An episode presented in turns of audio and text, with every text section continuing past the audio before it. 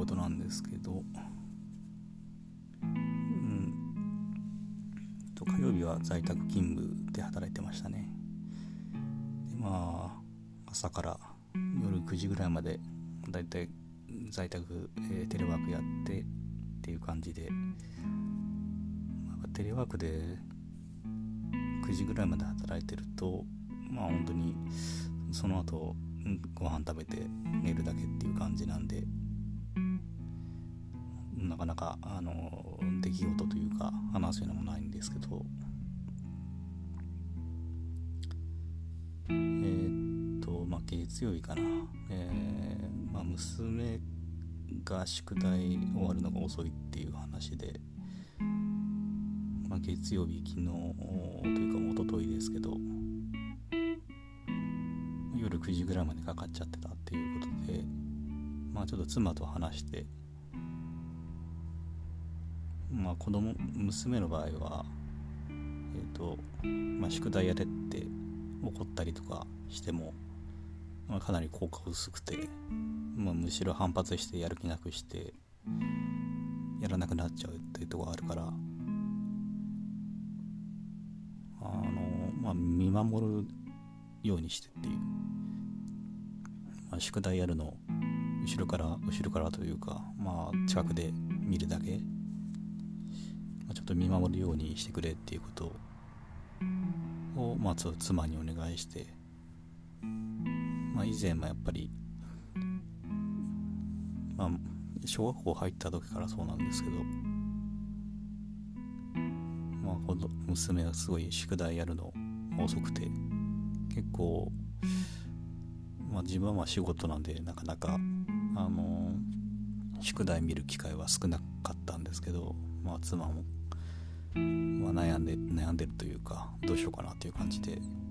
自分がやっぱり、あの、まあ、夏夏休みの間とか土日の時とか宿題見てあげた時もやっぱり自分が見てもやっぱりそうで宿題見てあげてる時もそうでなかなかうんそうですね行っても行っても宿題やるの早くならないっていう感じででまあ唯一いろいろ試した中でまあ効果があったのが、まあ、まあただ見守ることが一番良かったっていう、まあ、口出さずにもうサボったりとかしててもすぐそのやりなさいとか言わずにじっと見てるとあの、まあ、自分でハッと気が付いて宿題に取り掛かるみたいな感じで、まあ、一番良かったんですね、まあ、娘の場合はですけど。でちょっと、えー、まあ、最近そういうえと一時期ちゃんとそういうことやってて、まあ、宿題集中するあの、ま、癖というかついたのかなと思ってたんですけどまあ多分春休みの間にリセットされちゃったんでしょうね。またちょっと宿題あの集中する、えー、っとことできなくなっちゃったみたいで。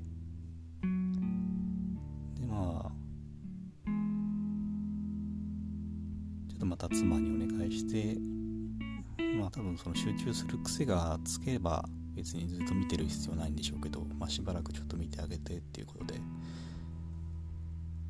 でまあテレワークの途中でちょっとチラチラどんな感じかなって見てたんですけどまああの妻が宿題やってるあの娘の後ろに座って、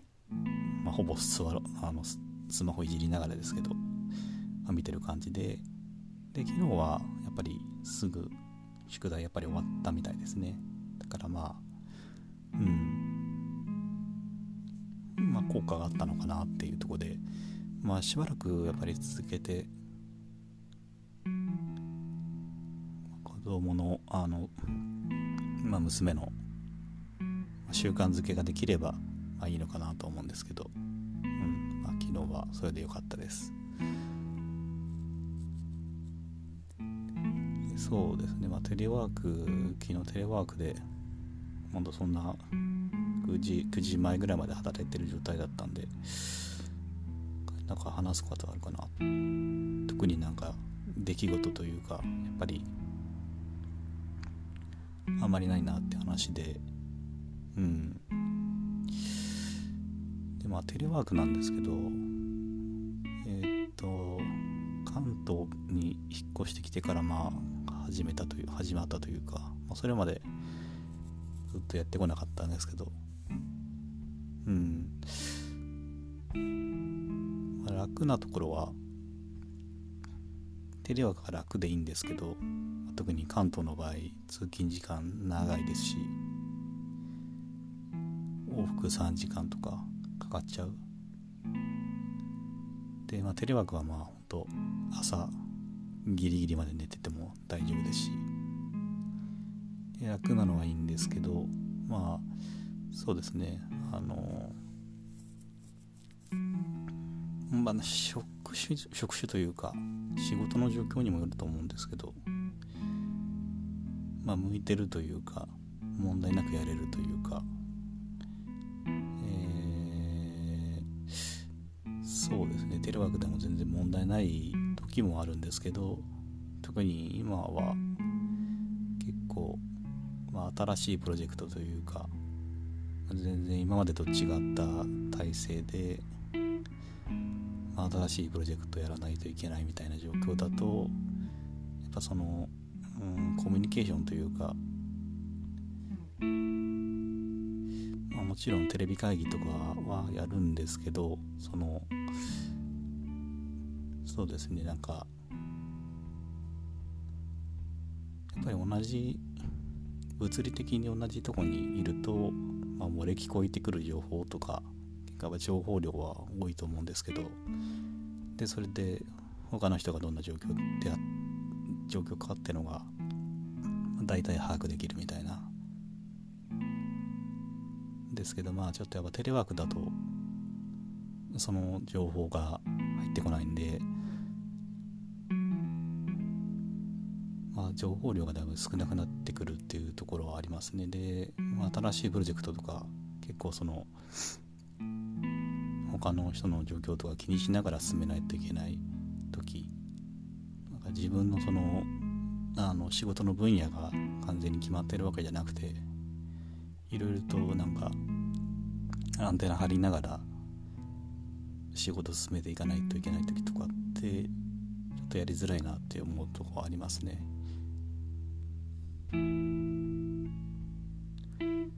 やっぱりそれはみんな感じてるとこみたいでやっぱり仕事のそそういう、まあ、新しいことというか新しいプロジェクトをやるときにはやっぱり同じ場所に集まった方がいいんじゃないっていう話はまあ出てはいるんですけどやっぱりそれはあの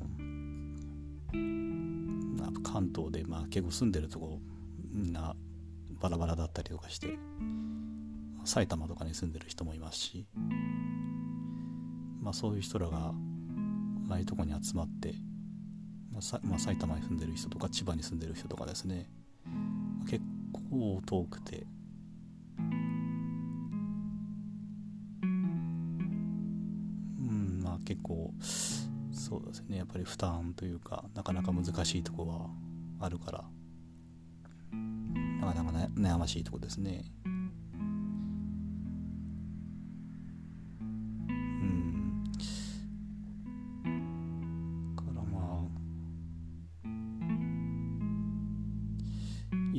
住んでる、うん、関東に引っ越してくる前は、まあ、テレワークとかやってなくて、まあ、通勤時間なんて長くても30分ぐらいだったんで全然良かったんですけどやっぱり、まあ、関東のあの、まあ、広いというか範囲広いんでうんなかなかいい方法りテレワークというか、うん、もういいとこはあるんですけどやっぱり万能じゃないというか使まあ、使いこなせてないとこもあるんでしょうけど。まあどうしていくかっていうのは自分含めて考えて考えないといけないかなとは思ってますね。やっぱりあと思うのは結局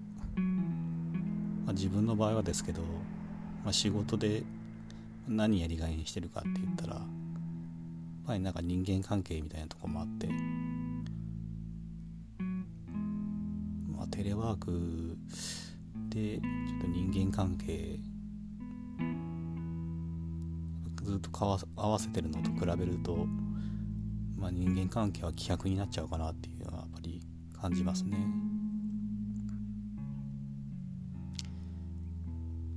とまあ去年入った新入社員の子かなもいたんですけど、まあ、結局1年経たずに辞めちゃってまあ多分その子とか、うん、大学大学生の時から大学大学も多分在宅みたいな感じでやってたんでしょうけどそれで社会人になって環境が変わっても在宅っていう、まあ、多分それ馴染むのなかなか大変だろうなとは思うんですけど。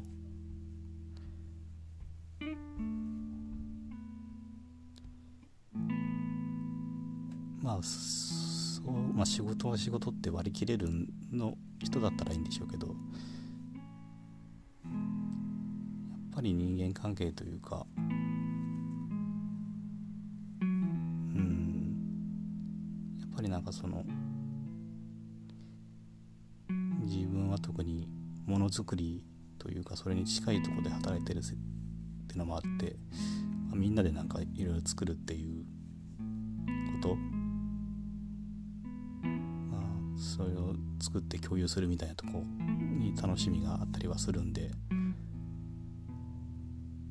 うんまあその楽しみの共有っていう意味では人間関係は結構大事かなと思ってますねただ働いてまあ成果物というか出してお金稼ぐっていうだけではやっぱり自分は、まあ、やりがいが感じられないというか。